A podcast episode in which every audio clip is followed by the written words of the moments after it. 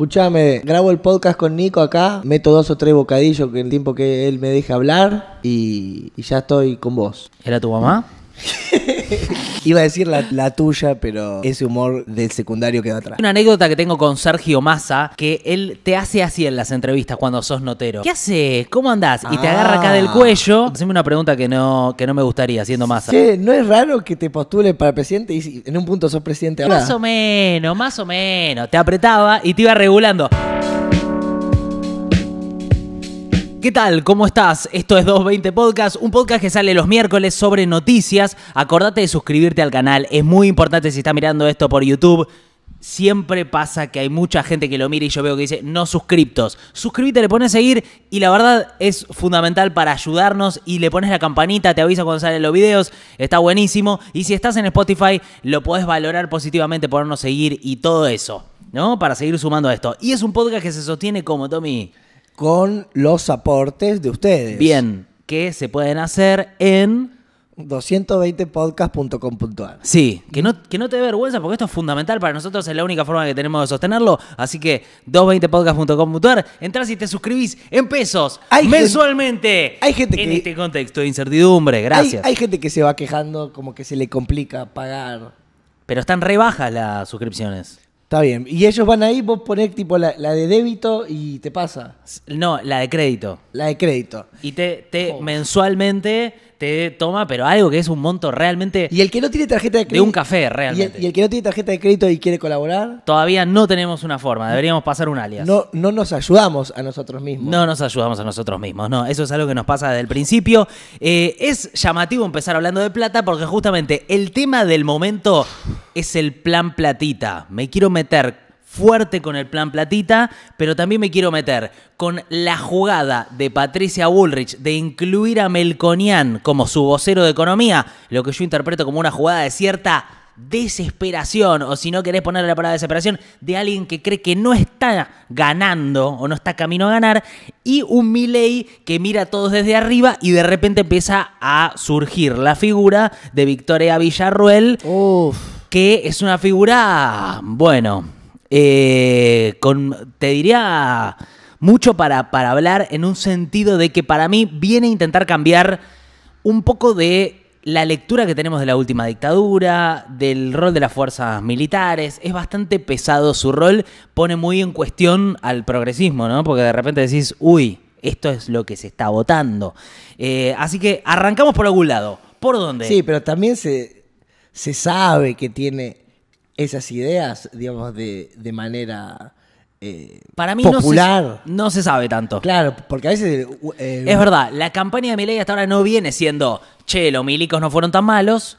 Tampoco lo dice en os- en esos términos Victoria Villarroel, pero ella organizaba en su momento visitas a Videla cuando estaba preso. Llevaba jóvenes a conocer a Videla, Tremendo, lo cual vieja. como gesto te da un poco de un marco eh, de... de- de- Sí, porque es como eh, pensar, ¿cómo se llama el colectivo ese de amarillo que vueltas por acá?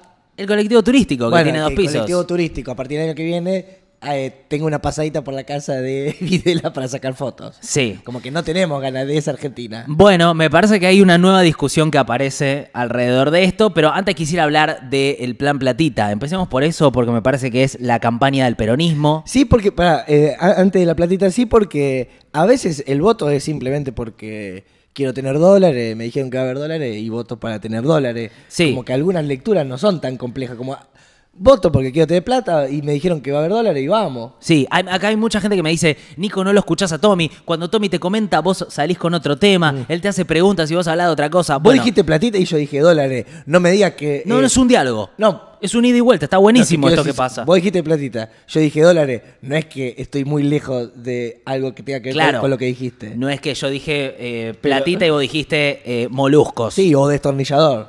Sí. O cualquier otra palabra. Porque podría haber sido, ¿eh?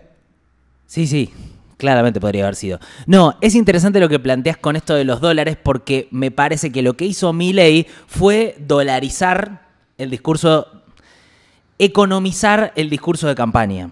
Eh, o sea, llevarlo a un plano muy económico y me parece que en ese sentido es inteligente que el gobierno y eh, Patricia Bullrich, cada uno por su lado y con sus problemas, porque cada uno tiene problemas internos para seguir con la campaña, uno tiene que llevar adelante el gobierno, la otra tiene que pescar votos en el mismo lugar que Milei y aparte tiene un factor medio rebelde que es el factor Macri que empieza a tirarle guiños y ayudas a Milei.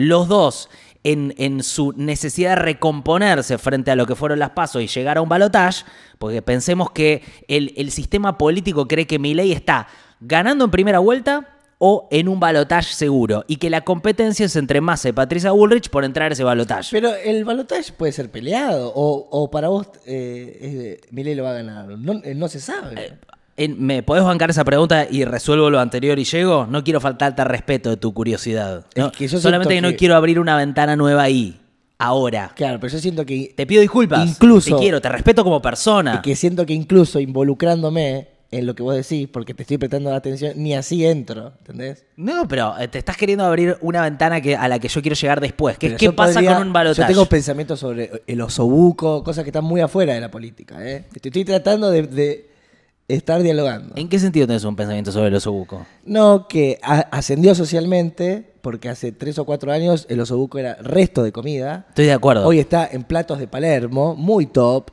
Osobuco braseado sobre polenta. Imagínate esto. Osobuco y polenta hoy en día es un plato cheto. Eh, y, como, y mucha comida árabe también, que hace cuatro años no, era Ahí, ahí ya no te sigo. No, ahí ya no te sigo. No, eh. no te puedo seguir en todo. unos buñuelos de caca que te sale como cinco lucas. Falafel. eh, los fideos con milanesa.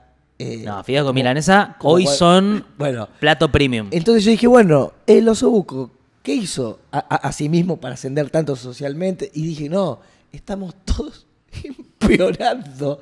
Nuestra calidad de vida ha bajado. Sí. Entonces la comida que antes era eh, menor o sobras, ahora está primer plato principal y sale en un huevo en Palermo. Sí, igual creo que hay también una nostalgia de los platos de otra. O sea, como que hubo una movida hacia toda esa cosa palermitana de cosas que venían sobre fino colchón de hojas verdes y toda una pelotudez. Y se volvió a recuperar un poco la comida de bodegón y la cosa más clásica bien hecha.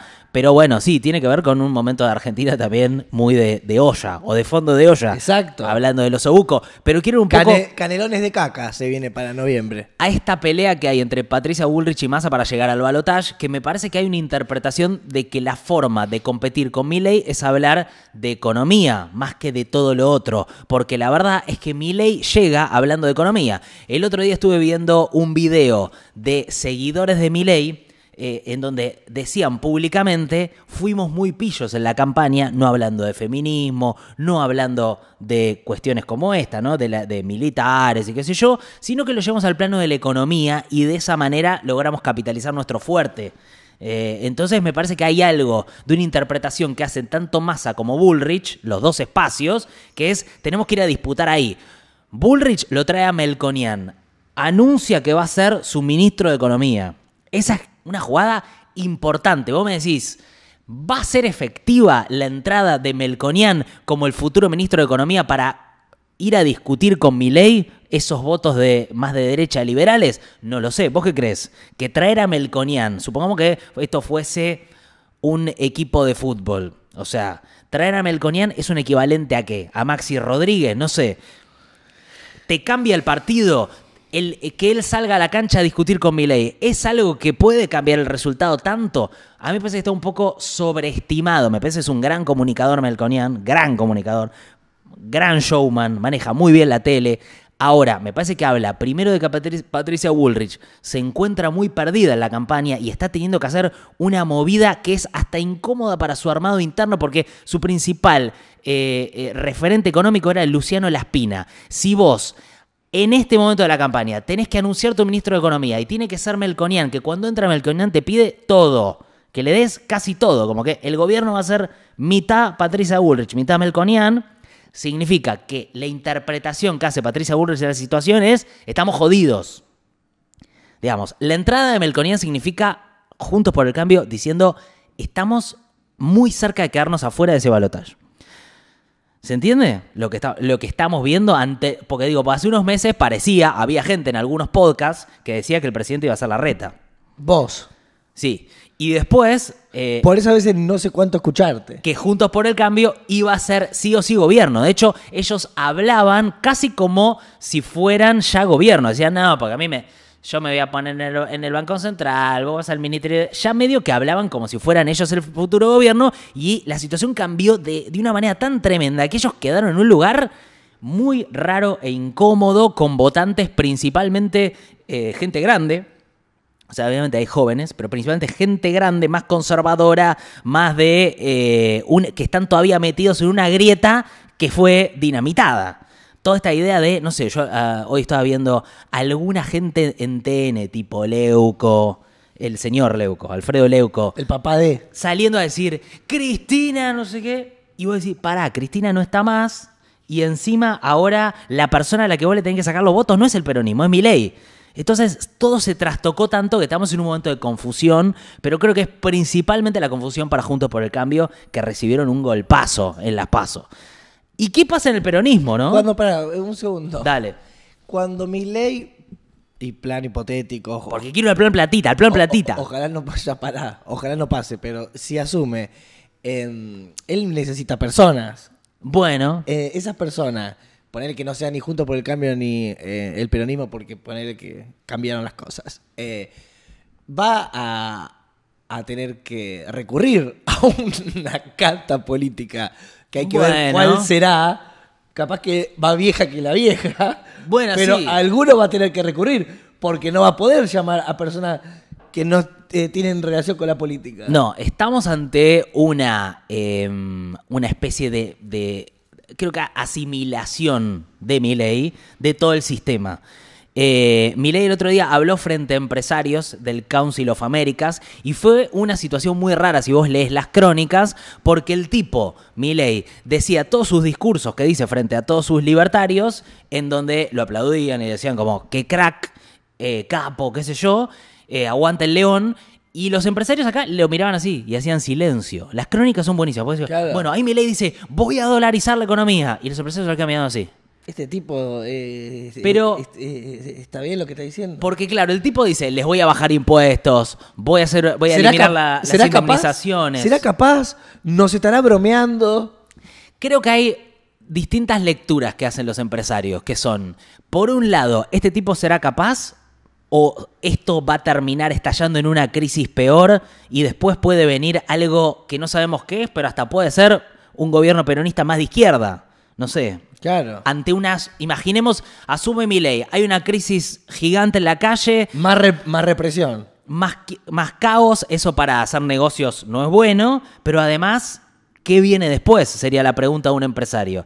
Y por otro lado, creo que hay una pregunta más concreta de un empresario que es, ¿qué pasa si me dolarizás la economía a mi empresario que ya tengo mi negocio armado en este circuito de pesos y además con alguna arreglo con el Estado, porque la verdad, los empresarios más grandes de la Argentina crecen en connivencia con el Estado en Argentina. Entonces, si él te dice, te voy a dinamitar todo, y vos por ahí quedás en el camino, ¿no? Ahí es donde se juntan los extremos, y de repente la izquierda y la y Milei parecen querer lo mismo, que es dinamitar un sistema de negocios que te garantizaban los otros candidatos, que la reta te garantiza, que Massa te garantiza. Pero ¿qué pasa si de repente este te suelta la obra pública que vos necesitas para llevar tus camiones? Si te dice arreglate solo para negociar con China, porque yo no voy a negociar con China, y vos le estás vendiendo a China. Claro, porque tenemos yuanes nosotros. ¿Qué pasa en, ese, en esa lógica para el empresario? Porque es muy tentador cuando le dice, te voy a bajar los eh, impuestos, las retenciones, voy a terminar con las indemnizaciones. Pero si te cambio todo el esquema de juego, ¿quién gana con eso? Y ahí está la pregunta, que es, ¿quién gana con eso? Yo creo que Milley representa a un sector que no es el sector agroindustrial tradicional, aunque eventualmente puede llegar a beneficiarse por eso, sino más a un sector financiero y a un sector tech que está en crecimiento. Mercado Libre, Globant, todos los centros de distribución que contrataron a los empleados de comercio. Se me viene a la cabeza el, el TEG. Te estoy hablando de un cambio de Argentina. Gente que trabajaba en locales No, vendiendo el- ropa. El TEG ya es mundial. Pensá en esto, vos sos un empleado de comercio, estás vendiendo algo a la calle, en un mundo donde tiene más libertad y más presencia en Mercado Libre, más que trabajar vendiendo en la calle, vas a trabajar en uno de estos megadepósitos que en Estados Unidos llaman warehouse economy, que es, estás trabajando llevando productos que después se mandan por correo. Mucha gente. re- Este es un cambio reventando- mundial también, ¿no? Entonces hay que ver Mucha gente reventando eh, objetos en Marketplace también, ¿eh? En- para Facebook. para hacer, para hacer guita. Ah, agarras algo, esto, cuatro lucas, cinco lucas, foto, coordinamos, en Coglan te lo doy. Bueno, estamos, eh, todo esto, se, toda esta discusión de Una la- guitita, eh, la platita de la que habla Nico extra. toda esta discusión de la alta política se está dando en un escenario realmente dramático económicamente, en donde creo que la parte de la angustia que estamos viviendo todos tiene que ver con que esta es una elección con mucha incertidumbre que sabemos que va a afectar nuestro día a día y que hay gente que está en una situación muy extrema de necesidad, de colegios que no saben qué va a pasar con sus hijos, de eh, empezar a, hace un tiempo a Un tener, bebé, un bebé hoy está a 100 lucas. a tener que comprar... No, no comprar un bebé, digo, eh, mantenerlo. A comprar segundas o terceras marcas, hacer recortes, no poder hacer eh, el asadito del domingo, todas cosas como medio que empieza, o sea, que de repente nuestra vida cambió y hay una sensación muy profunda de que estamos en un estado desesperante, de desamparo. Eso veo en las encuestas. Sale mucho ma- eh, marucha, Las como, encuestas... como carne, que es mala pero mucho. las ¿Vos comiste marucha una vez? Creo que no. Es parte de la vaca como la más barata si querés pedir asado. No, lo, No habré, es tan lo- fea. lo comí en guisos por ahí. Eh, no, me, me parece que ante esa situación es donde aparece esta discusión económica como la más importante, que es esto que sentimos todos, que es vos ganás un sueldo, lo que sea, lo pasás a dólares y estás ganando, si lo pasás a dólar blue, un sueldo más parecido a África que a Latinoamérica. Eh, digamos, todos con la expectativa de que esto sea algo momentáneo, pero al mismo tiempo empieza a extenderse en el tiempo. Cada vez más gente bajo la línea de pobreza y de indigencia. Estamos hablando de un 40% de pobres, que es un número tremendo. Y esto va a, a empeorar. Bueno, pero tenés un tipo que te ofrece una esperanza. Y esa esperanza, yo creo que es una esperanza eh, que no se va a concretar y que es peligrosa en el sentido de que va a ser una frustración todavía peor. Porque hay gente ilusionada realmente con que mi ley cambie algo y realmente si vos explorás el proyecto de la dolarización, de la Y apertura triste, económica, sí. la privatización, no te lleva a un buen lugar. Lo que pasa es que sí, también la gente la está pasando mal ahora. eh, Claro. Y, y entonces va a decir, ¿Qué puedo, qué puedo perder? claro, eh, no, no lo voto a, a mi ley porque me va a hacer mal. Y ya, de acuerdo. Claro. Sí, ahora yo la estoy pasando re mal. Bueno, es que hay algo que aparece en las encuestas que me parece muy interesante, que es hay más miedo a que todo siga como está Mirá. a que cambie. No importa cuál sea ese cambio, pero el, el miedo más grande es que esto siga como está. Eh, y, a- y ahí es donde Milei puede mirar a todos desde arriba y esperar. De hecho, si miras la campaña de Milei, ahora él está callado esperando el movimiento de los demás que tienen que acortar la distancia. Ahí vimos Bullrich con la entrada de Melconian, que Melconian va a entrar seguramente con, con su plan. Ahora vamos al plan de Melconian, si sí, querés, ¿sí? eh, eh, con esto de la destrucción, eh, para que se destruya también tiene que haberse construido, ¿no? No se puede destruir algo que no se- se construyó.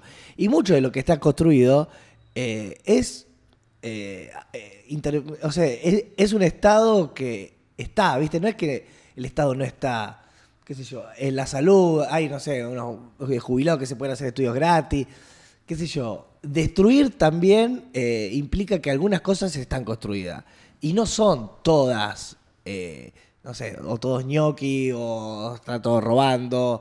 Esa es una parte de la lectura. El cuadro es muy complejo y la verdad que... Yo estoy, estoy en desacuerdo con esto, ¿eh? Respetuosamente, te, te- te quiero, te respeto, pero a mí me parece que eh, no hay esa idea no, de... pero puede ser peor a como está, gordo. Sí, pero no, no existe una posibilidad de que nadie gane una elección diciendo esto puede ser peor. Porque la verdad, lo que, lo que, eh, lo que cualquiera en la calle que usa las prestaciones del Estado para vivir, que es salud pública, educación pública, te dice es, yo siento que esto está en una situación de, de lona ya. Entonces no me hables de perder derechos porque yo ya los perdí. No me hables de que esto es el Estado presente porque yo no siento que esté presente. Sí, pero se hacen cosas Y también, creo, que, y creo que ese es un problema también Pero también se hacen del cosas. gobierno de Alberto. El gobierno de Alberto fue una sobreactuación en la comunicación del Estado presente y después en la realidad no pasa. Entonces es muy fácil Sí, decir, lo que pasa esto es el Estado lo- lo presente. que pasa es que Ah, también- era una verga el Estado Lo que presente. pasa es que también hay mucho. Pero en realidad que- es mentira porque no estaba presente. Y, pero también hay mucho que está invisible, hay mucho que no se ve. Yo te entiendo, gordo, pero no es lo mismo privatizar todo y destruir. No digo que sea lo mismo, ¿eh? Hay algunas cosas, boludo, no es así. No, no digo que sea lo mismo. Hay una diferencia entre arreglar o, mejorar eh, al Estado, eh, intentar que llegue a más lugares, que sea más eficiente, que, digamos, todo eso, o la idea de rompamos todo, es distinto el camino.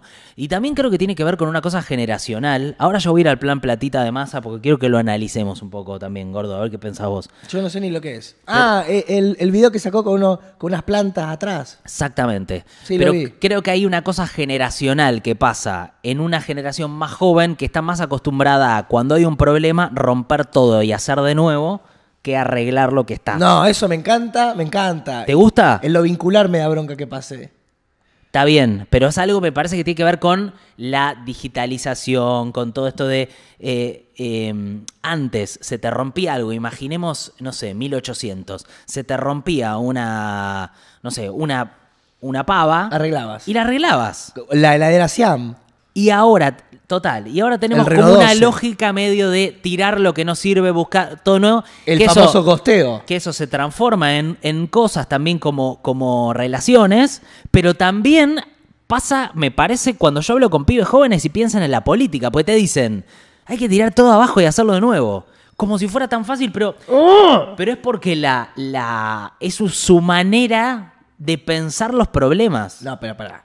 Es la época. Claro, claro. Es como estamos viviendo. Nada dura, todo rápido. Total, total, total, es parte todo de eso. líquido, todo ya. eh, y así se rompe la lealtad, se rompe la esperanza, se rompe la ilusión. Hay muchas cosas que son más profundas que el político. Sí.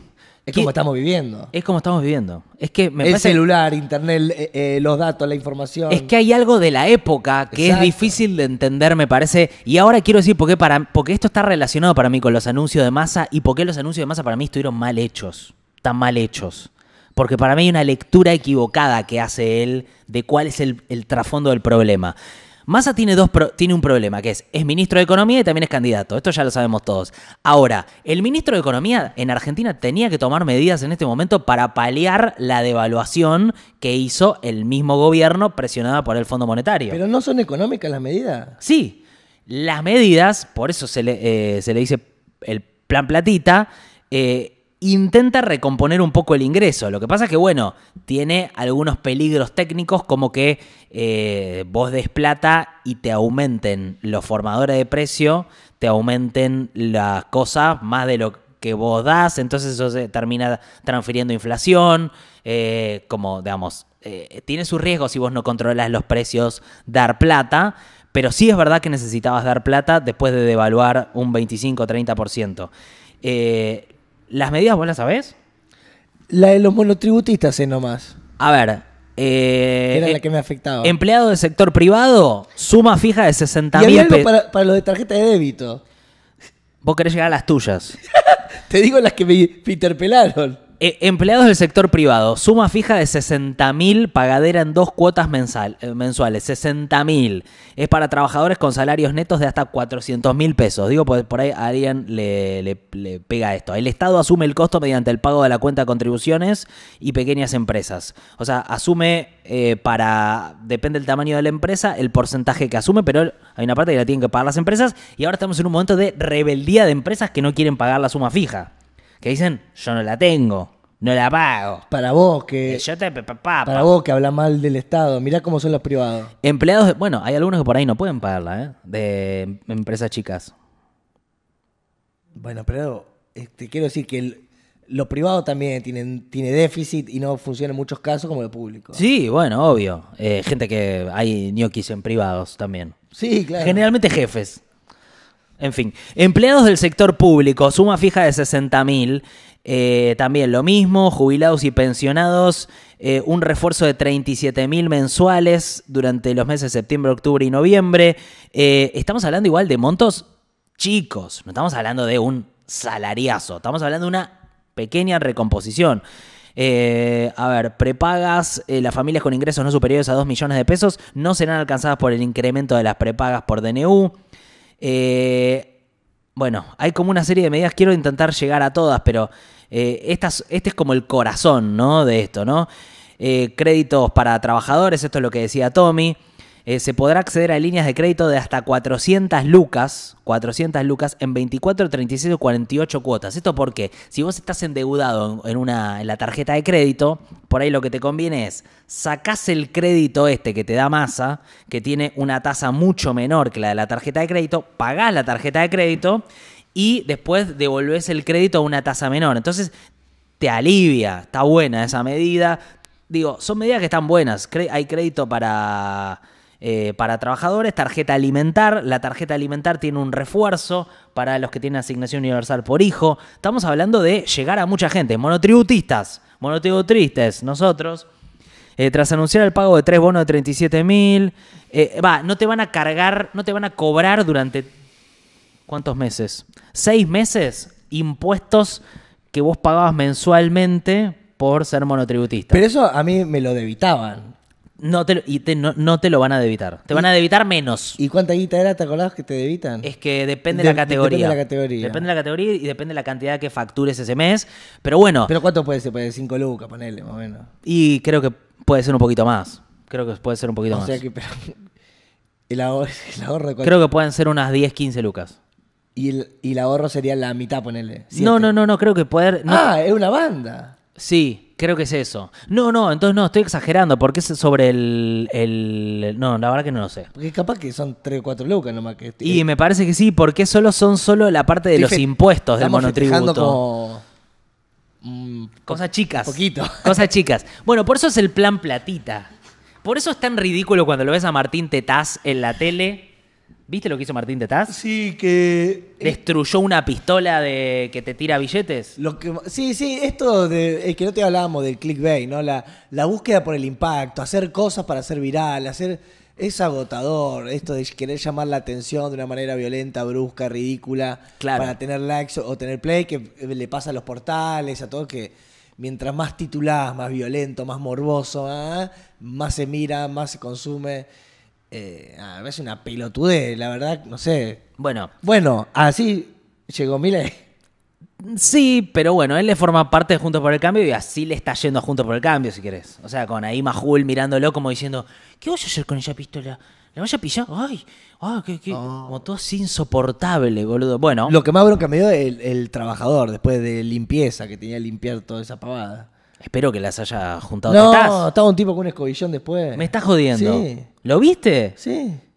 ¿Pasó una persona a limpiarle el, el desastre que hizo Tetaz? ¿Vos te pensás que te estás- va a estar juntando las cositas eh, tirado en el suelo? A ver, con el Tetaz. traje. Vos me decís, Tetaz destruyó una pistola de billetes como una cuestión performática Te está zarpando y lo limpió un trabajador. un trabajador y no él. Boludo, ¿cómo vos te pensás que va a estar de traje? Sí. Él tirado limpiando las cosas. Si ensuciaste todo vos. Bueno, pero no, es Martín Tetaz, vieja. No, Está no, bien. no, no, no, Café no. Tabac No me parece que esté bien esto. Hablando del pedo ahí por, por Alcorta. Bueno, me parece que está mal. Lo quiero dejar claro.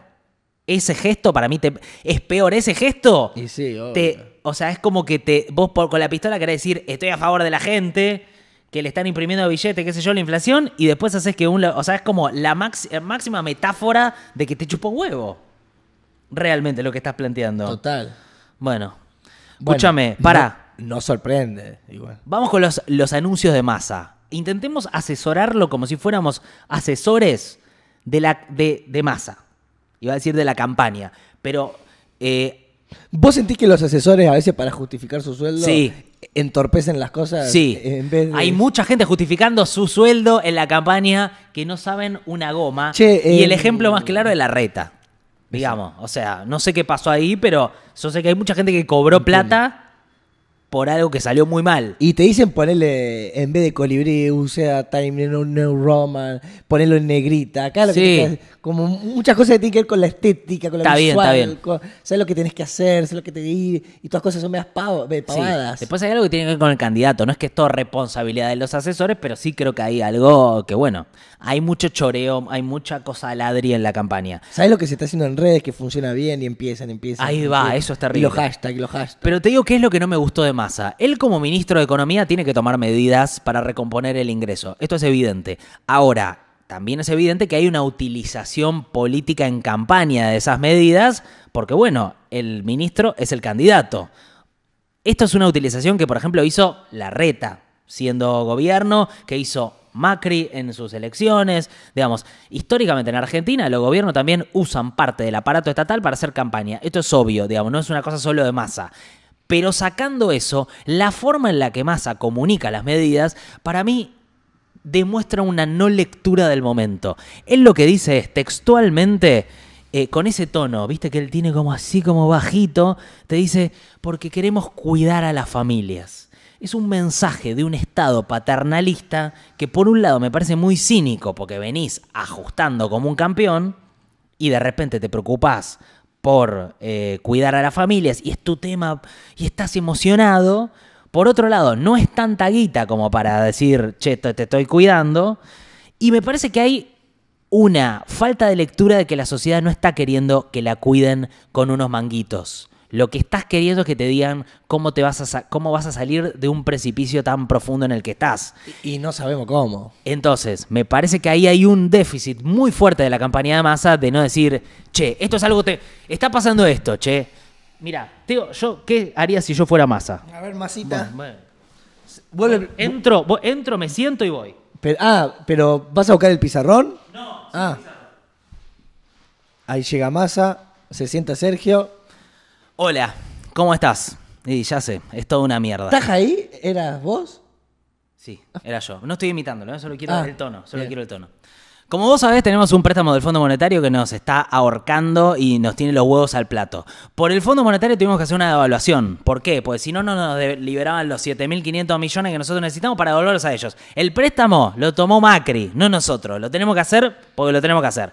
Ahora, como hicimos esa devaluación, vos perdiste plata, te tengo que recomponer el ingreso. Esto lo tengo que hacer como ministro de Economía. Yo sé que soy candidato y que pensás que lo hago por la campaña, pero luego porque tenemos que recomponer los ingresos es fundamental. Entonces, lo que voy a hacer es esta medida, esta medida, esta medida, esta medida. Eh, ¿Esto soluciona el problema? No, ¿qué lo va a solucionar? Es, es obvio que no lo soluciona. El problema es gravísimo y no lo generamos nosotros. Yo vine acá a apagar un incendio, pero el problema viene hace, hace Sergio, bocha. Sergio, cuando vos decís que los problemas vienen de, de hace mucho, ¿Alfonsín tiene que ver? Bueno, me parece que hay una deuda de la democracia que no termina de recomponer el ingreso, pero es el mecanismo que tenemos para recomponer el ingreso y hacer política. Sergio, Onganía. Miremos para el futuro. Sergio, Onganía no tiene que ver. vamos a Onganía. Onganía tiene que ver con que la milanesa está cara. No, de alguna manera, pero muy lejana ya a esta altura. Eh, sí, venimos de años de fracasos y decepciones. Lo que te estoy dando, algunos lo van a llamar el plan platita. Yo creo que vos como argentino necesitas poder vivir un poco mejor. La verdad, sé que va a pensarse que lo hubo como utilización política, pero no es eso. La política que yo te propongo es otra. Si vos me elegís, no es que voy a estar dándote guititas así para recomponer. Lo que te voy a hacer es un cambio en la Argentina. Vamos a agarrar el gas, vamos a agarrar el litio, vamos a meter al Estado fuerte ahí para quedarnos con la guita y vamos a ponernos a producir, pero en serio, porque se viene otra Argentina. Este es el Este es Massa- un momento, ¿entendés? Estoy dándote un- una ¿Este es, el masa, ¿Este es el masa que vos querés o es el masa que, que va a hablar así? No sé. Yo lo que digo es que la campaña de estamos haciendo un esfuerzo para cuidarte a vos, cuidar a las familias, porque vos necesitas, abuelito, abuelita, por ahí una platita para ir con, tu, con tu sobrinito a comer tu, tu, tu sanguchito y nosotros te la vamos a dar y te vamos a dar un bonito también, ¿sabes para qué? Para que puedas hacer el paseo por la costanera y comerte un choripán. Eh, Esa campaña, mi ley en primera vuelta. O sea, decí que garcha vas a hacer a futuro. Decí que garcha vas a hacer a futuro. Es más, yo tendría todo un montón de gente como... ¿Te acuerdas cuando la nata tenía todo un montón de gente que decía, queremos preguntar? Me acuerdo. quere-". Yo diría, ¿qué garcha vas a hacer? ¿Qué garcha vas a hacer? O sea, juntaría un montón de gente y haría eso. Porque la verdad es esa para mí la sensación con el plan platita. Porque el plan platita fuera de contexto es un plan platita. Pero si es en un proyecto de te voy a cambiar el país así, es otra cosa. Ya sé que no estás mirando, Sí, Sergio, pero si estás mirando, puede- es por ahí, Rey. Créeme que es por ahí, rey. Y después No, bueno, cumplí. rey- rey- Y después cumplí, rey. Rey no, porque no queremos una, una monarquía. ¿ah? Perdón, bro, bro, No, ¿al- algo inglés. No, Sergio, loco. Sergio. sir, king. Eh, también puede decir cualquier cosa. Si Milei ha dicho cualquier cosa. No, o sea, también eh, Massa juega con la idea de que eh, a la. a- o sea, él es. O sea, los- el progresismo y tiene una pistola en la cabeza. Porque es Milley, Bullrich o Massa. Entonces es como, a los progresistas no tengo que tirarles nada. Porque, como, me van a votar a mí, pero por pánico. o a Miriam Breckman. Pero si no me van a votar a mí, por pánico. Eh, entonces es como que del otro lado están peleando por otra cosa que hay que ver cuál es. Y ahí es lo interesante, eh, que es ver si Patricia Bullrich se puede recomponer con el plan Melconian. Y también te diría, y esto para mí es lo más interesante, cómo Milley ya considera que tiene todo el voto anticasta, porque las encuestas dicen que mucho voto de todos los demás van para él, y ahora está intentando asegurar con Villarroel un voto que es muy peligroso, que es el que decíamos que es el voto de la familia militar el voto de las iglesias evangélicas. Un voto que en Argentina hace años nadie busca insistentemente y él parece estar yendo a buscar porque se da cuenta que a los pibes entusiasmados los tiene. Entonces, por ahí con ese otro voto te puede ganar en primera vuelta. ¿Qué paja si vuelven los militares a la calle? Bueno, la que se va a hacer cargo del área de seguridad y de justicia es Victoria Villarruel, por eso es una figura tan importante. Con lo que nos costó recuperar la calle, la democracia, la puta madre. Bueno. Toda la sangre que se corrió. A mí me parece que en ese sentido, eh, Milei no representa todavía a la extrema derecha. O sea, creo que esa, esa idea de la extrema derecha como fue eh, una dictadura en el siglo XX en Europa, tipo Mac- eh, Macri, tipo mi, tuve un furcio fuerte, tipo Hitler o Mussolini, hasta ahora no se comprueba que los presidentes que llegaron de esas corrientes sean eso. Giorgia Meloni no es Mussolini, Trump no es Hitler, eh, Bolsonaro Bueno, son tampoco. nuevas maneras de, de- de fascismo, nuevas máscaras. Yo creo que contienen a sectores fascistas. Por ejemplo, eh, no sé, Trump tiene a, nacio- a nacionalistas, eh, Bueno, se han eh, se han- supremacistas blancos. Se han ayornado. No, hay diferencias, gordo. Esta es nuestra histórica discusión. Lo que pasa es que va a haber una guerra civil en la calle si, si, es nuestra histórica si discusión. Milei es presidente, viejo. No lo sé. Por ahí, y Milei. todo parece indicar que sí. Por ahí, Milei no. La mayor, lo que pasa es que todo indica que las cosas que propone Milei no las puede hacer. Entonces, eh, digamos, ¿se entiende? O sea, no te puede hacer la reforma en educación, no te puede hacer la reforma en salud, no puede dolarizar porque no tiene los votos. Sí, ¿qué va a hacer Milei? Y no lo sé, por ahí es un mismo, es un gobierno de derecha, pero no. ¿Se entiende lo que digo? Sí, pero Villarroel es tremendo las cosas que dice, Y, y- boludo. y aparte hay una característica diferente que tiene Milley, que es hay una, un debate, que es el nuevo debate de la política, que no es izquierda-derecha, que es globalistas versus nacionalistas. Ah, esta es nueva, para que me la voy a anotar para mi nuevo trabajo. Estoy escribiendo sobre esto, pero Globalistas, versus nacionalistas. Entonces, vos tenés a Trump como un nacionalista porque el tipo te hizo una guerra de tarifas, te, pro- te protegió la economía, te encerró toda la economía Eso es un buen dato, eh. Y tenés globalistas. Y en eso, Milei es parecido a Macri o a Cristina Kirchner, si querés. Esto es algo que dice Guillermo Moreno hace años. Que es, confían más en el mercado mundial, en la globalización, y no tanto en el encierro del proteccionismo y el nacionalismo, que es un poco el modelo de Putin, de Trump, eh, digo, eh, de China, eh, como en cambio el otro lado los globalistas serían más Macri, Macron como un gran ejemplo, pero también Obama.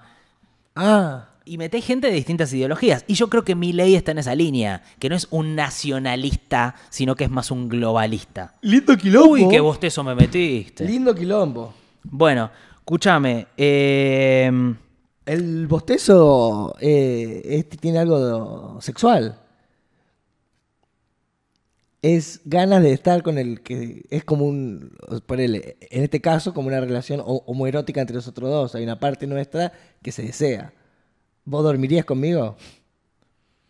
o sea que cuando yo estoy con mi abuela, ella bosteza. ¿Qué incestuosa, la vieja esa? Eh, escúchame. si nosotros dormiríamos juntos en la misma cama, ¿vos, Esto, ya, pa- esto pasó, no en la misma cama, pero en el mismo cuarto. ¿vos pondrías una almohada entre nosotros dos? ¿Para que no haya roces? Nah. Yo te abrazaría cucharita. Ahora que dijiste esto, sí, pondría una almohada. Eh, o sea, no lo había considerado hasta que vos. Para que quiero eh, puedo leer al- algunas cosas sueltas que tienen que ver eh, con cómo eh, Dale. estamos viviendo. Dale, pero quiero prometer para después No, no, no que hablar de Melconian. Quiero hablar de Melconian y quiero hablar de la ley de alquileres, ¿no? Un poco de eso. eh, que son como dos temas que están ahí dando vueltas.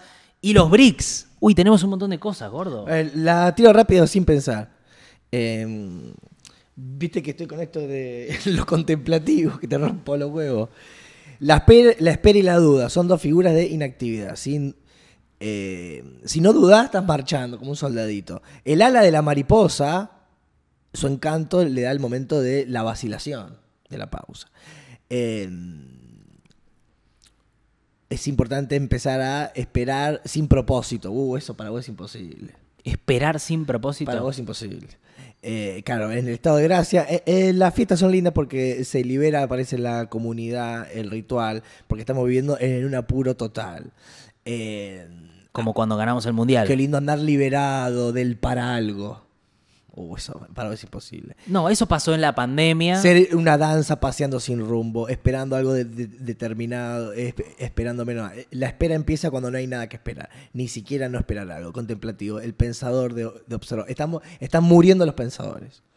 Eh, lo lindo es no tener un objetivo concreto. El no saber reaviva la vida, la inactividad. La voluntad de ignorancia. Actuar y, y aceleración de la vida nos está dominando. La- uno puede descansar de trabajar, pero no de la presión de actuar. Eso es tremendo.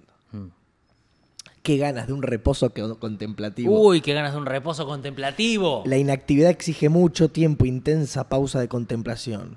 No, pero puede ser que en Argentina, por ser una situación en la que estamos, haya menos lugar para ser un contemplador y una y, y pausas. eh, Sos un ratón que mordió el queso del capitalismo, Nico. Demasiado corto plazo. Satisfacer necesidades, no hay paciencia para uno, espera que pueda madurar el éxito veloz. Las experiencias se rebajan a vivencias. Los sentimientos se empobrecen. Se hay que desprenderse un poco de uno mismo, sin nombre ni propósito. Se en- entrega a lo que acontece. Volver a aburrirse. Sin aburrimiento no hay nada. Y inventar no es ser activo. Hacer para nada. Una espera sin propósito. Encendido y apagado, acá aparece esto. Tommy ahora tiene toda una Y- y lo contemplativo, filosofía de, de- la vida está muy escurridiza, muy pasajera. de lo prendido y apagado. El corazón es el recuerdo. Y estamos almacenando datos sin recordar. Rechazamos prácticas que llevan tiempo. La, ah, la promesa, la confianza, la fidelidad, todo eso se, se va rompiendo porque todo es a corto plazo, todo es inconstante. Estar conectado no es un vínculo. Esto de comunicarse con uno cuando yo quiero, como si fuera un otro una hamburguesa. Exceso de producción. Quien se exhibe comunica. Es difícil que contemple y que escuche. Nosotros que todo el tiempo estamos comunicando, comu- comunicando así, es difícil que escuchemos y contemplemos. Por las fiestas transitamos, el tiempo está detenido, el, el actuar va a un lado y aspirar a eso va para...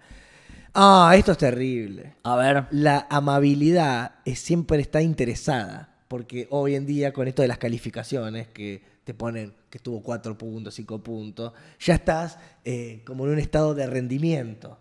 Sí. En- en- entonces no sos hospitalario, capaz, sin es que estés calculando porque te van a calificar bien o si te sirve para algo. Mira, te digo una, algo que me pasó con eso. En un hotel. Nadie da nada involuntariamente. En un hotel de Mar del Plata eh, nos fuimos con Chepa y en la mitad de la ruta ella se acordó que en la caja fuerte del cuarto había dejado plata. Platita, diría más. El plan platita. Ahora ya vuelvo a eso, pero mira cómo está todo agarrado. Y el dueño del hotel lo llamamos y dijo, ya me fijo que se llama cuenta y dice, sí, tengo esta plata, como da 10 mil pesos. Escúchame, te transfiero ya los 10 mil pesos a Mercado Pago. Y nosotros en la ruta, gracias, espectacular, qué capo, qué buena onda, qué sé yo, lo- como que los dos ahí re contentos. Dice, ahora, espero que dejen una linda review en TripAdvisor. Nos dice él. Esto que decís vos. Sí, la sí. amabilidad intencionada. Y lo vemos con el Airbnb, con el Uber. No, ahora hablamos del Airbnb porque estamos con los alquileres. Está todo relacionado, pero el plan... Vos sos, eh, lo último que quiero decir es, vos sos un animal Sí, que agarró el látigo del amo sí, y se pega a sí mismo las 24 horas. exactamente. Y se cree amo y se cree libre. Es muy duro lo que me está diciendo, pero voy a tener Pero que seguir para no, poder. Sí, está bien, pero fíjate eh, Digo, puta, él- que o sea, hay un mandato. Ustedes creen que yo soy duro con él, pero él es duro conmigo. No, también. pero fíjate que hay como un, mandato de, de- de libertad, eh, de que nos creemos libres, de que Viva hay- la libertad, carajo. Y, y en- claro, por eso está ganando alguien que, habla- que está usando esta palabra, que es la palabra de la presión de la época, en la cual precisamente ya nadie te, man- te mandonea, ya te mandoneas a vos mismo en nombre de la libertad las 24 horas y en nombre de la libertad este viejo loco nos viene a empernar también. Viste que hay algo que, hay algo que pasó con Viva la Libertad Carajo que es interesante, que es, primero él decía, Viva la Libertad Carajo, después, Viva la Libertad Carajo, después, Viva la Libertad Carajo, y después, Viva la Libertad Carajo. ¡Viva! ¡Viva la Libertad Carajo! Y, y lo va haciendo cada vez más chico. ¡Viva la Libertad Carajo! ¡Viva la Libertad ¿Entendés? Lo va achicando él. Un loop. Y ya es casi como un ruido. un ladrido. Sí. Bueno, eh, el plan platita de masa que ya lo, lo estuvimos repasando tiene los límites en que las empresas decidan no pagar esos eh, costos, esos extras, esos bonos, porque no tienen. Ahora las provincias y municipios están diciendo, pero esto sale de mi plata, yo no lo voy a pagar. Empieza a haber un conflicto con eso, porque claro, tenés un gobierno que tiene poco poder y ahora tienen que presionar para eso. Y después es que los supermercados y toda la línea agroindustrial no te remarque los precios para que eso no se vaya a inflación. Por el otro lado, el plan platita de Melconian. Lo que va a salir a decir Melconian es la dolarización es una locura. Pero ¿qué hay atrás de Melconian? Y esto para mí es, es interesante todo el complejo agroindustrial. El plan de Melconian es el plan de la Fundación Mediterránea, fundación que conducía Domingo Cavallo. Es ese plan, ese plan, que es distinto al plan del 1 a 1 de los 90 porque está ayornado, pero es un plan que si vos ves quién lo financia, lo financia Arcor, eh, Molinos eh, Río de la Plata, o sea, los Pérez Compán. Es decir, el complejo agroindustrial argentino que no te dice lo que te dice Milei, que es dinamitemos el Estado. Te dice, dinamitemos esta parte del Estado, los gastos innecesarios, los impuestos, pero manteneme mis privilegios que el Estado me otorga y me asegura. ¿Se entiende? Haceme rutas, déjame los puertos, eh, manteneme toda la estructura para que yo funcione, yo complejo agroindustrial. Ese es el plan de Melconian que es distinto al de Milley. Eh, pero me parece importante hacer esa distinción en el podcast en algún momento. Eh, por otro lado, quería hablar algo de los BRICS. Argentina fue invitada a formar parte de los BRICS. Es un hecho histórico, muy importante. Es un momento donde Tommy se va a desconcentrar porque es un embole, pero en la historia de Argentina, den- o sea, si vos lees dentro de 100 años Alberto Fernández presidente, seguramente lo que diga sea pandemia, cumpleaños de Fabiola y BRICS. Porque es muy importante el, el- el ingreso de Argentina a este bloque regional que implica un cambio a la geopolítica mundial. O sea, vos tenés un sector de Brasil, Rusia, India, China y Sudáfrica que de repente incorpora a otros países. Argentina está invitada. Hay que ver si terminamos de entrar o no porque va a ser en enero esto con otro presidente. El BRICS tiene dos esferas para pensarlo, lo digo resumidamente. Por un lado, tenés la cuestión geopolítica de un bloque que viene a competirle al G7 y viene a competirle al mundo occidental con China y Rusia a la cabeza. Te estás metiendo en un bloque geopolítico donde ahora está entrando Irán también. Y tiene otra dimensión que está relacionada, que es la dimensión comercial, por la cual tenés un sector que es más de un cuarto de la economía mundial, con, si ingresan todos estos países son 30 y pico por ciento del PBI mundial, que te está planteando dejemos de usar el dólar, desdolaricemos. Y en eso Sergio Massa está jugando un rol central, con el pago en yuanes al Fondo Monetario, con el pago en yuanes en el comercio con Brasil. Entonces ahí hay algo de Argentina en la geopolítica que es interesante no perder de vista. Quería decir esto, perdón, gordo. Yo sé que te estoy jodiendo. No, no, está bien. Yo sé que cuando hablo de BRICS vos decís, ¿qué onda? ¿Qué, ¿Qué, pasa? pasó con Macri y el y Bridge, el mundial? No sé, lo podemos buscar. Porque queríamos que como argentino Me gusta. No, yo como argentino no- consiga el título. estoy atrás de Macri con toda, ¿eh? Yo quiero que Macri gane en el Mundial de Bridge. Bridge. Macri en el Mundial. Ah, y las fotos de Macri en el Mundial de Bridge son. No. Mira esta noticia. Perdimos. ¿Cuándo, es 29 ¿Cuándo fue 29 de agosto? Mauricio Ayer. Macri. Ayer perdimos. Mauricio Macri perdió y Argentina quedó eliminada del Mundial de Bridge. Y la cara de Macri realmente. De desa- no, la cara de Macri con el uniforme de Bridge. Mira lo que es esta cara. Es un hombre derrotado. La estoy la voy a poner en el medio porque es increíble. es que uno también a veces le duelen un montón de cosas, pero aprovecha algún detalle, algo particular y deja llor- que todo llore por ese detalle, pero en verdad el dolor es mucho más grande. Sí. Eh, bueno, eh, Alberto Fernández salió a decir. Nuestro no, presidente. No es el plan platita. ¿Sí? ¿Es el presidente? ¿Sigue siendo? En los papeles sí. Tuvo. Tu gobierno. No es el plan platita, es el plan justicia, dice Alberto Fernández.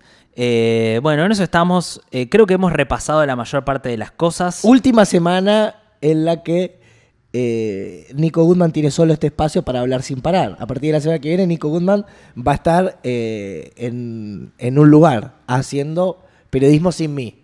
Lo cual es un alivio porque siento que los miércoles va a haber más espacios para las cosas que me gustan a mí, que básicamente es la vida. Sí, Lo único definitivo es la muerte, el- lo que vale el tiempo. El Mira, camino que tomen no va a ser correcto, siempre hay problema, no hay un lugar correcto. Sabemos que el tiempo y la muerte existen. El resto, ¿viste? Vos vas tomando decisiones, siempre hay problemas. Puede, el martes puede ser una, el jueves. Y yo quiero hablar de esas cosas. Hablemos un poco del plan platita nuestro, que lo veníamos charlando fuera de aire, que es cómo cada uno de nosotros se relaciona con el dinero.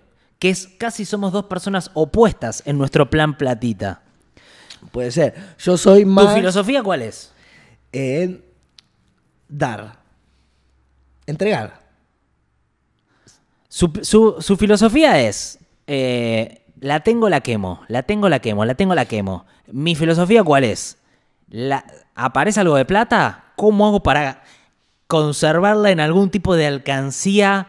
Eh, pero bueno, te voy a contar un... Lo que pasa es que eso, que tiene que ver con la plata, yo lo traslado a que es una actitud que después tiene que ver con las emociones, con lo, tiene que ver con muchas cosas. No es que vos derramás plata, eso es un quemado con la plata, pero no. Después con el amor sos generoso. No, no, no. Eso es, una, es un cuerpo. ¿Vos me estás diciendo no- amarrete? No, ¿Amarrete de amor? no, conmigo no, pero porque ya Ah. armamos una relación de hace muchos años. Pero no es... vos- la relación con la plata no es necesariamente todo, todo, no marca toda tu vida. Es importante, ¿eh? De hecho, Freud decía que era muy importante la relación con el a dinero. mí a veces me pasó que el que regatea con la plata, después se me regatea amor. Mm. Por ejemplo. Te cuento una anécdota de mi abuela. Cuando mi abuela empezó a estar mal y a, delirar, hubo como un momento en donde eh, fue, bueno, vamos a su casa, qué sé yo. Yo no, me voy a contar cosas de otra gente, pero es mi abuela de última. Eh, y forma parte de algo de mi historia.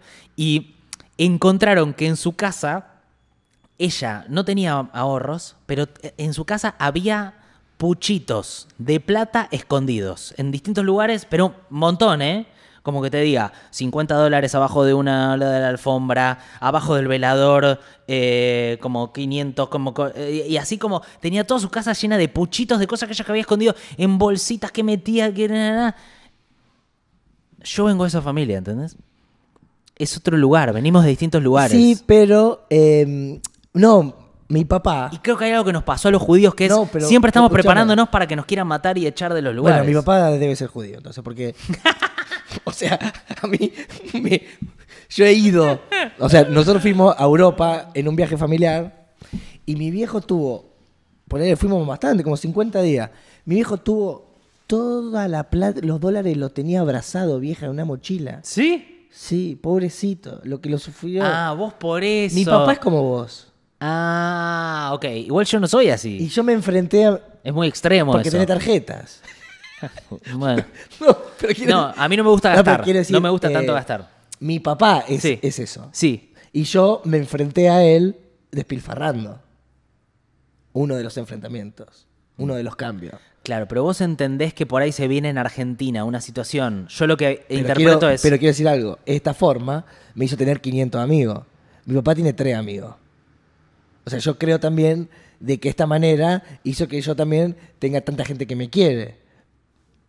Porque yo sé que cuando no tengo, parecido tengo plata, es como que no pasa nada, porque siempre me puedo sostener en ellos. Sí. Tienes razón. Eso es como una filosofía de vida que te funciona de muchas maneras. Es que siempre me levanté. Sí.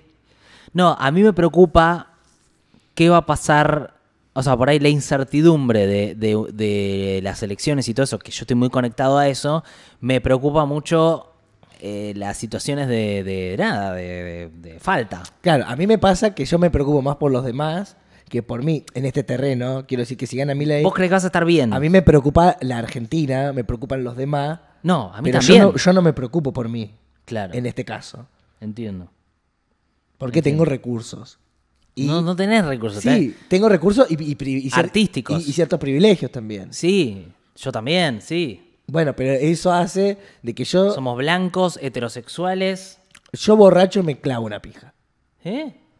que eh, me parece que está bien eh, esto que vos de- decís, eh, pero por eso me sorprende vos, teniendo tantos privilegios, eh, cómo estás tan cagado para vivir, hermano, tan tacaca en el, en el pañal.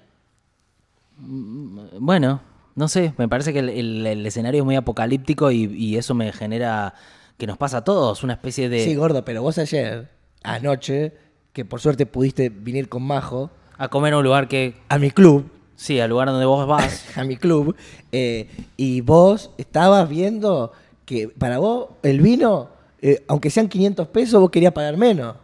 Y Sí. capaz que era una diferencia de 500 pesos. Sí, bueno, pero... Eso a mí me hace ruido. Siento que no te permitís disfrutar. Sí, puede ser, puede ser. Que puede son ser. 500 pesos más, 500 pesos menos. Bueno, a, la larga... Porque o sea, estabas con una calculadora vos. en un momento... Saca una la ca- calculadora él. Está totalmente loco este tipo. Bueno, bueno, pero vos pediste tres gin tonics. No, bueno, esas cosas ya es... Te dije que estoy trabajando la vida privada y la Y pública. ya hablamos que, que por ahí los tragos están, están muy caros. Conviene un vino que tragos. Yo le, le digo que, oye, si salís a comer, son pequeñas estrategias, pero conviene pedirte un vino. Yo soy de, la, de las dos cosas. Bueno. Eh, Ya llegó un momento en donde estábamos hablando y me había olvidado que estaba la cámara, que es todo un tema. Eh, No lo edites, ¿eh? ¿Seguro? ¿Quedás bien parado vos? ¿Qué dije? No sé, no sé, pero viste. Bueno, quiero ir a la última cosa que son la ley de alquileres. Eh, este es un. ¿Qué?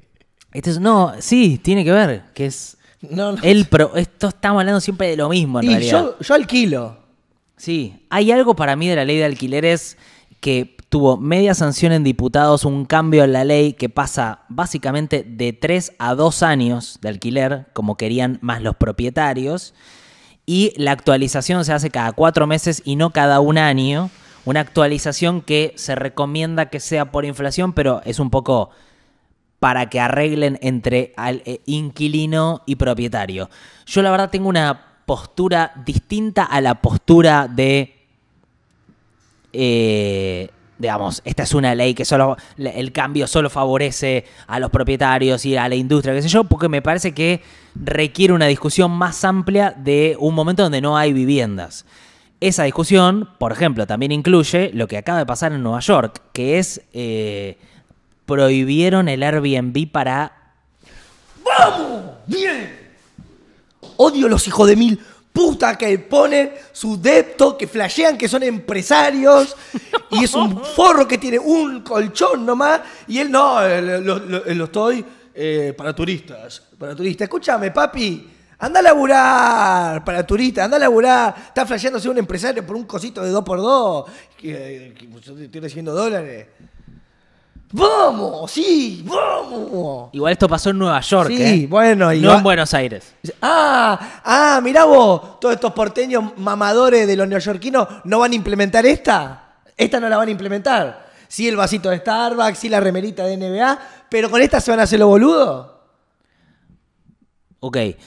Sí, no, por ahora no está pasando, pero digo, hay que tener en cuenta también estas medidas como cosas creativas que salgan de la lógica de, eh, dejemos que el mercado resuelva, porque el mercado cuando resuelve, la verdad que siempre favorece. Dejen de rentabilizar la hospitalidad. La hospitalidad no se rentabiliza, hermano. Da un abrazo, da una Coca-Cola de manera desinteresada. De todo vas a hacer guita. De, la canilla, me, me vas a cobrar por lavarme las manos.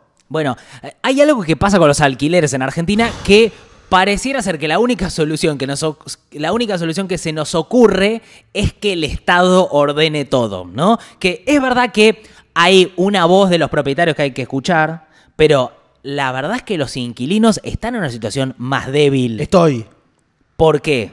¿Por qué? Porque la verdad, eh, si sos inquilino, estás eh, con una carencia Total. que es distinta a la situación del propietario. El propietario puede tener interés en lo que sea, ¿eh? Yo como inquilino me siento mujer.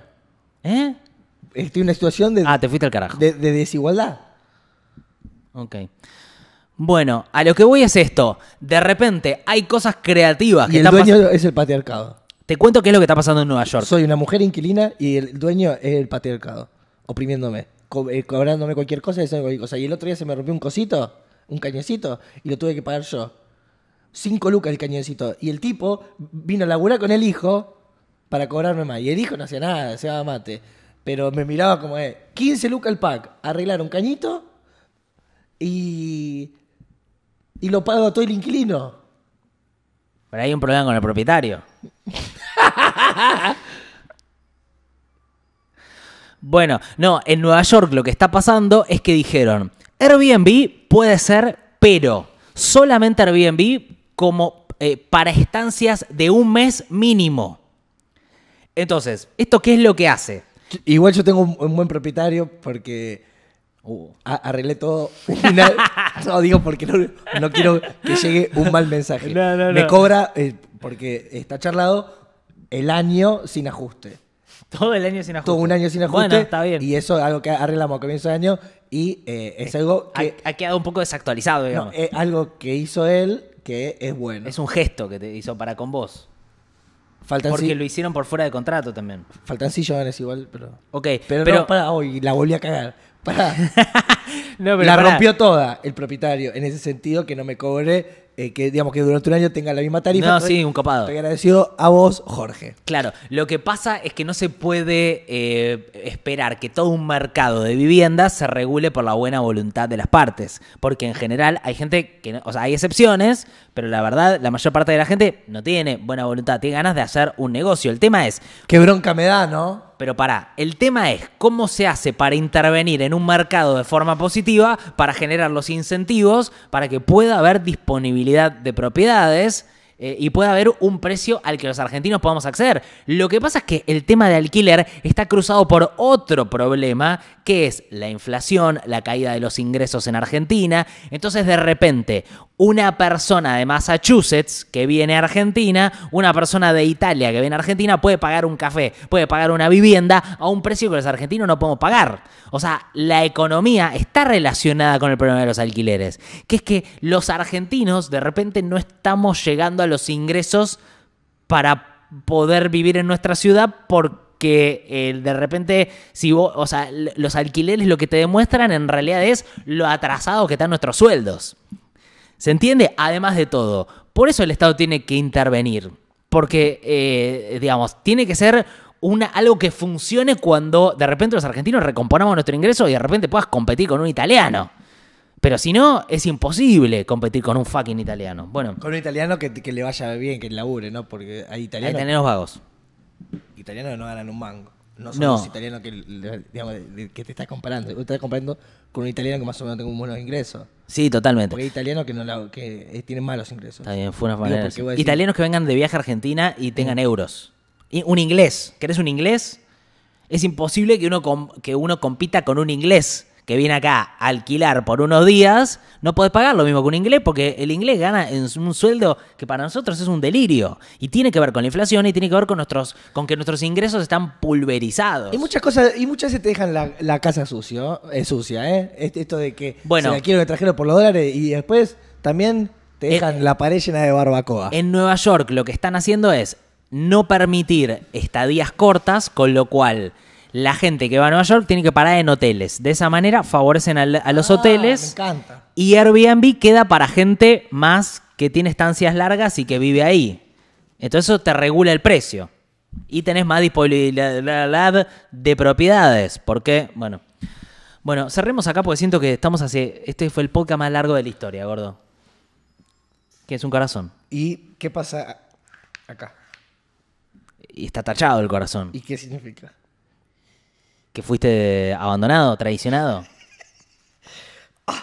Bueno, em, bien, gracias por haber estado ahí. Dale. Em, Vamos, gordo, con la foto, ¿eh?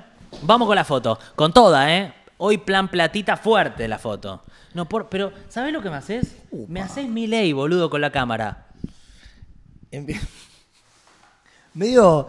Es un personaje de, que podría haber estado en Zulander, ¿viste? Como Sí, sí. Will Farrell, Sí. el estilo de Wilson y Miley. Y te pido, por favor, que no te mires en la pantalla, sino que mires a la cámara.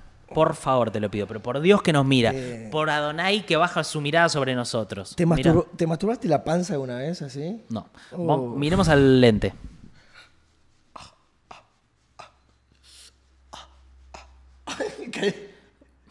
Por favor. el, el pupo, el pupo como un pezón.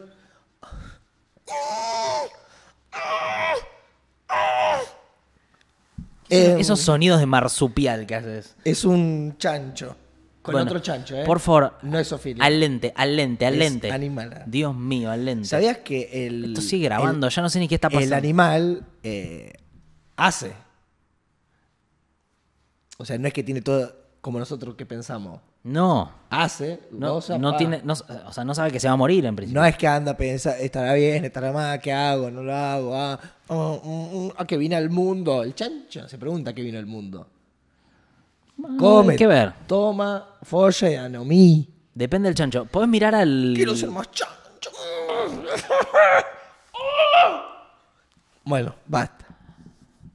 Acordate de mirar al lente, por favor, no te mires en el- la pantallita. Pará, Plan platita. deja una cara seria, ¿qué era- qué es lo que vos querés? No, sí, pero no una cara seria de, de alguien que está así tipo.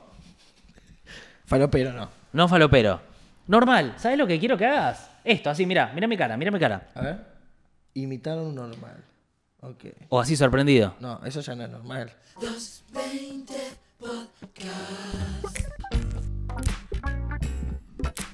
Es un tipo normal. A ver, para, adelanta un poco esto y acércate vos y, y vamos a darle un poco esto. Un tipo normal.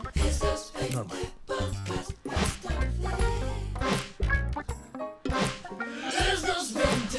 Ok.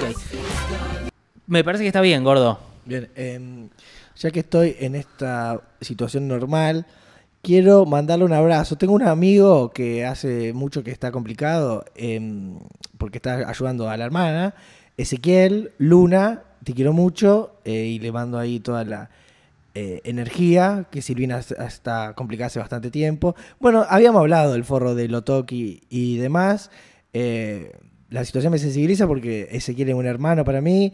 Y, y Silvina, no, yo cuando había arrancado, ¿te acuerdas que yo hacía esos videos hasta hacernos pelotas, ¿te acuerdas? Sí. Yo estaba en Rosario, 2012, 2013, y ella fue como una de las primeras así personas con mucha exposición que se, se prendió a grabar un sketch con nosotros. Y mi hermano eh, tenía peluca puesta, que la volvimos loca con, y haciendo chistes, y ella siempre nos, nos, ayudó, nos ayudó todo, en todo momento acá, y eso es también que es eso, una persona del interior que vino, que estaba en pensiones y la, romp- y la luchó y la rompió, eh, e hizo un montón de cosas, eh, y la verdad que la quiero mucho y cómo nos ayudó a mí, a, mi hermano en todos estos años, siempre estuvo, vino a ver la violencia de ternura, la obra a todos lados, estuvo siempre con nosotros y ahora la está contrapeleando y que nada, la quiero mucho y a Ezequiel también y a eso, y a todos los rosarinos que venimos a hacer cosas y bueno, eso, y estoy muy sensibilizado por eso y que los quiero mucho a los Luna. Bueno, que vaya la buena energía hacia donde pueda ir. Y gracias a Silvi por tanta generosidad siempre y ser tan buena, buena, buena. Y también víctima de esta cultura verga de la que vivimos. Gracias por estar ahí. Eh, les queremos. El miércoles que viene regresa este podcast que hacemos todos los miércoles. Eh, y bueno, esperemos que esté todo más o menos bien. Vamos.